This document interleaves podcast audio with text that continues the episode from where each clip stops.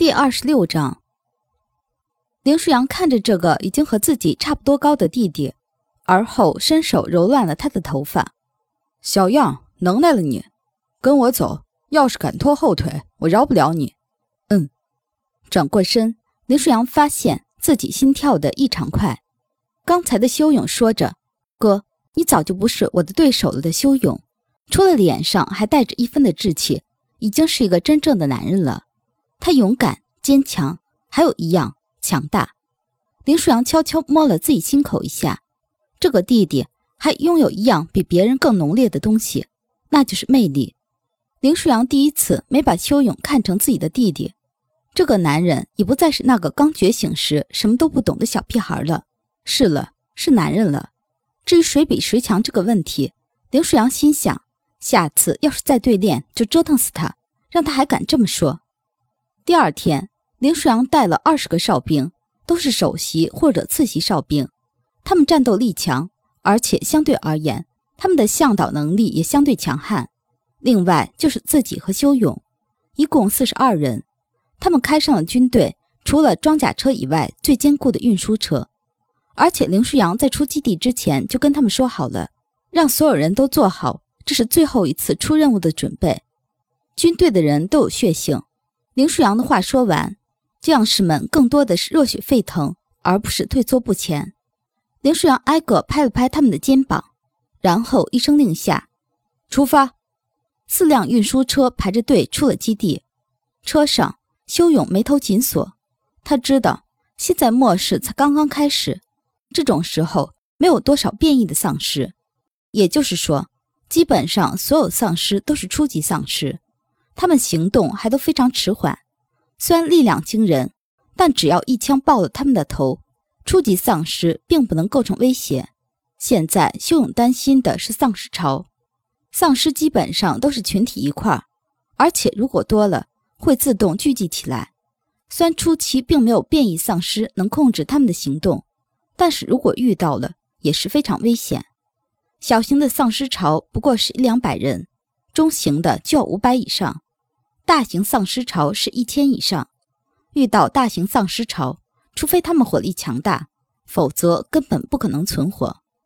修勇看了看坐在对面的林舒扬，还有他身边的几名哨兵，看着他们手里的武器，修勇心里算计：如果真遇到了小型的丧尸潮，问题应该不大，他们火力还算充足；但是如果遇到了中型的，那么就是凶多吉少。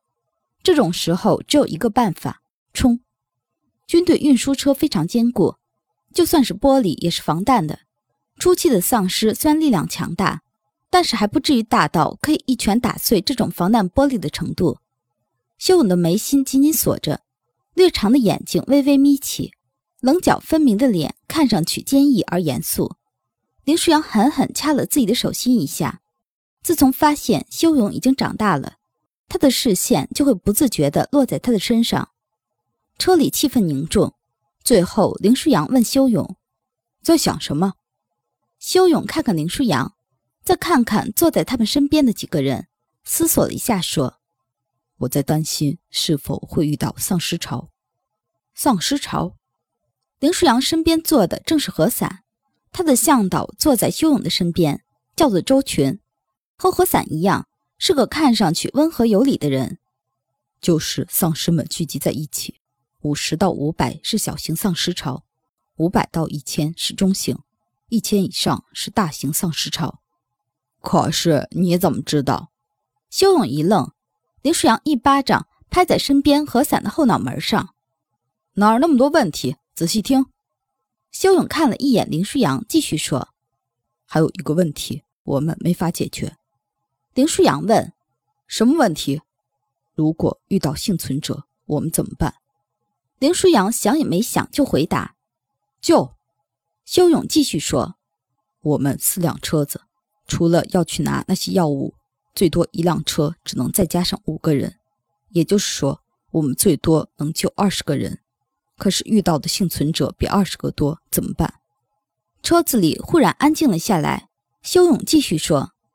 到了夜晚，丧尸会更加疯狂，所以如果不救，那么他们很有可能死亡。你们做好抛险那些幸存者的准备了吗？他们有可能是孕妇，有可能是几岁的孩子，还有可能是八九十岁的老人。你们能看着他们见死不救吗？空气开始变得窒息。修勇直视着林舒扬，林舒扬沉思了一分钟，而后他声音清凉：“前二十个救，之后的无论什么人一概无视。”修勇似乎长舒了一口气，他看着林舒扬，林舒扬甚至感觉修勇这眼神是对自己的赞许。这个想法让他思想混乱了一下，之后他转过头。他发现自己竟然不敢和修勇对视了，混蛋！他们的基地比较偏远，现在他们已经开出基地十公里左右了，渐渐到了人烟区，视线里也渐渐出现了成群的丧尸。司机回头问林舒扬：“团长，前方有丧尸。”林舒扬头都没抬：“开过去。”修勇冲林舒扬点点头。林舒扬越发觉得。他这种眼神像是长辈对晚辈的那种赞许，脸上有些尴尬。林舒扬开始只盯着前方，修勇也是。现在不是开玩笑和胡思乱想的时候，他们现在是拿命在赌博。丧尸越来越多，甚至有些挡在公路上。林舒扬拍拍司机的肩膀说：“冲过去。”司机点点头，而后运输车直接把丧尸撞倒，车子斩压过去。他们后面的三辆运输车紧跟其后，并没有一辆会停顿。车子开了将近两个小时之后的一段时间，他们走的并不顺畅，可是他们依旧毫不停留地开到了落玉村。到了村子，他们下车准备。林舒扬把车上他们的决定说了，全员没有异议。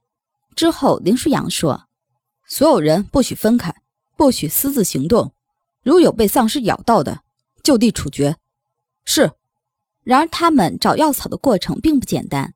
才进村不久，他们就被几十个丧尸发现。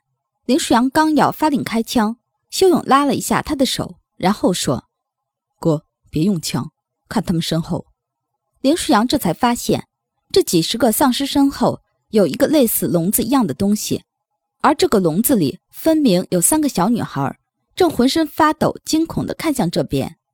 修勇看了一下那些丧尸。大概数了一下，有二十五六个。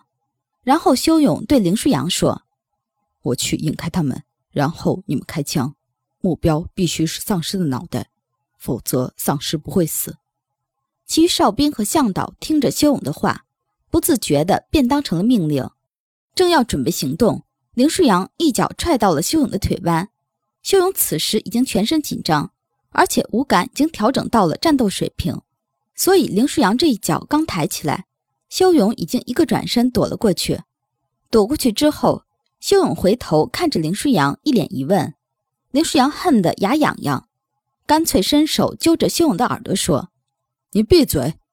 转过身，林舒扬对士兵们发号施令：“按照修勇的计划，但是我去引开丧尸，就这样行动。”林舒扬说罢，就向丧尸冲了过去。士兵们这才想起。他们的长官是林舒扬，而不是修勇。之后，他们立刻开始准备。修勇则在愣了一下之后，回身对士兵们说：“我去配合团长，你们继续作战。”哨兵们本能的点头同意。而后，修勇就追着林舒扬飞速而去。而已经被他们遗忘了许久的苍鹰展飞，此时正盘旋在林舒扬的头顶。